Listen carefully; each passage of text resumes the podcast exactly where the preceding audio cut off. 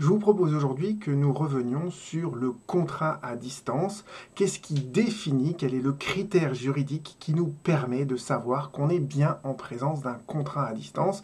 Le contrat à distance, évidemment, euh, bah, c'est tout l'essor euh, d'Internet. Euh, donc c'est un contrat qui a une croissance qui est exponentielle.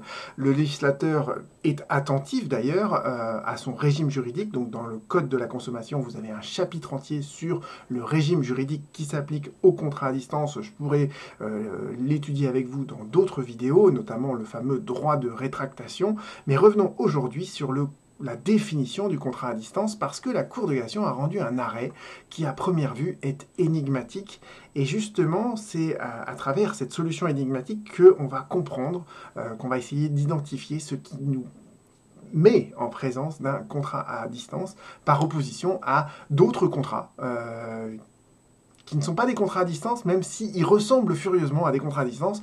Je vous donne donc l'effet de l'espèce parce que ça va vous permettre justement de mieux comprendre où se situe la problématique. Vous avez une consommatrice qui demande à un architecte d'intérieur de faire euh, des travaux d'aménagement, d'ameublement et de décoration de son appartement. La consommatrice verse plusieurs acomptes et l'architecte d'intérieur établit à la fin une, euh, facture pour le solde de, ce, ces travaux. Évidemment, la consommatrice n'est pas euh, satisfaite du travail de l'architecte et donc il se retrouve devant un juge.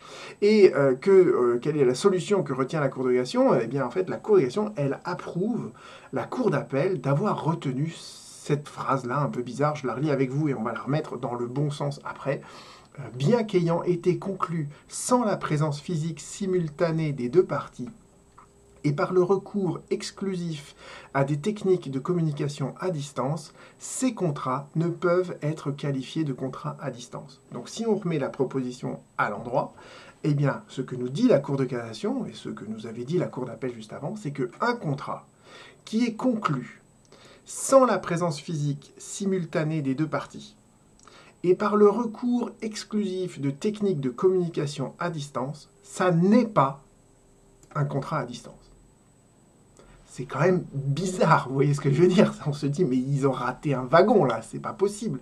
Donc vous pouvez mettre la vidéo sur pause et essayer de réfléchir pourquoi on n'est pas en présence d'un contrat à distance, malgré tout ce qu'on vient de voir là.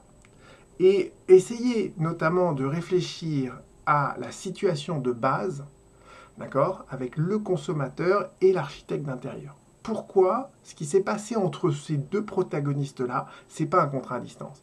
Et en fait, la réponse, vous l'avez dans le Code de la consommation. Le Code de la consommation, il a, dans son article 221-1, qui est le premier article d'ailleurs du chapitre dont je vous ai parlé tout à l'heure sur les contrats à distance, le premier article, il nous donne une série de définitions. C'est très à la mode ça maintenant dans les codes de mettre des définitions.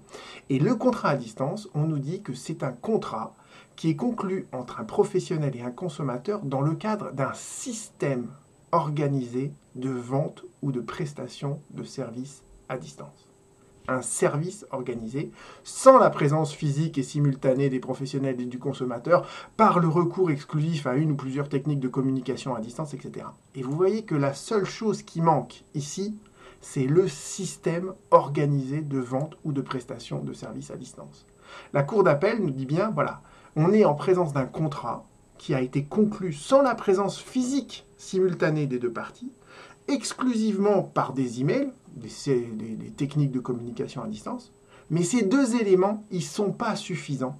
Il en faut un troisième, le service organisé. Et vous comprenez bien, c'est pour ça que je vous dis que les faits de l'espèce sont importants, c'est que à l'heure actuelle, euh, depuis 2016 d'ailleurs, même avant, mais bon, euh, schématiquement, gardons euh, en tête 2016, on a un principe dans le Code civil, c'est que l'écrit électronique, il a la même force probante que l'écrit papier.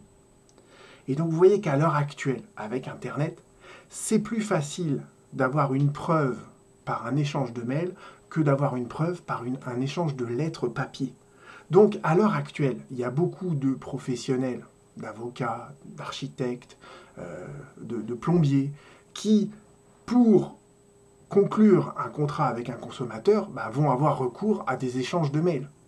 Mais pour autant, vous voyez bien que le plombier, il n'est pas dans le véritable contrat à distance. il utilise simplement les moyens technologiques que sont l'email pour se préconstituer la preuve qu'il a bien un devis qui a été accepté par son client et que euh, les travaux peuvent commencer. Donc il ne faut pas se méprendre sur le fait qu'à l'heure actuelle, eh bien en fait de plus en plus on va formaliser l'échange des consentements qui matérialisent la conclusion d'un contrat par des échanges de mails en utilisant des outils de communication à distance. Mais pour autant, on n'est pas en présence d'un véritable contrat à distance, parce que le contrat à distance, c'est par exemple la FNAC, c'est euh, Voyage SNCF, enfin, ou le nouveau truc là qu'ils utilisent. Euh, vous voyez, c'est des entreprises dont le cœur de l'activité, c'est de la vente à distance, et donc qui organisent tout leur process économique en regard de cette distance qui les sépare du consommateur.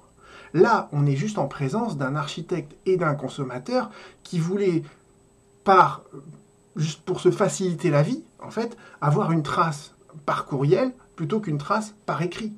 Et donc vous voyez bien que ça, c'est pas un véritable contrat euh, à distance. Le véritable contrat à distance, il suppose un service organisé, et la Cour de cassation, pour l'instant, elle n'a pas défini ce qu'elle entend par le service organisé.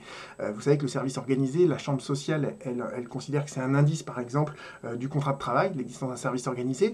Eh bien, le service organisé, c'est un critère déterminant du contrat à distance. Et pour l'instant, en fait, il n'y a aucun arrêt de la Cour de cassation qui nous dit ce que c'est que le service organisé. Au mieux, qu'est-ce que vous avez? Ben, Vous avez cet arrêt que vient de rendre la Cour de cassation, qui nous dit que pour qu'il y ait un contrat à distance, eh bien, il faut trois choses. Il faut le service organisé, l'absence de, euh, de rencontres physiques entre les deux co-contractants lors de la conclusion du contrat, et enfin l'utilisation exclusive de moyens de communication à distance. Mais il faut quand même cette première condition qui est le service organisé, et qui là, en l'occurrence, faisait défaut à bientôt.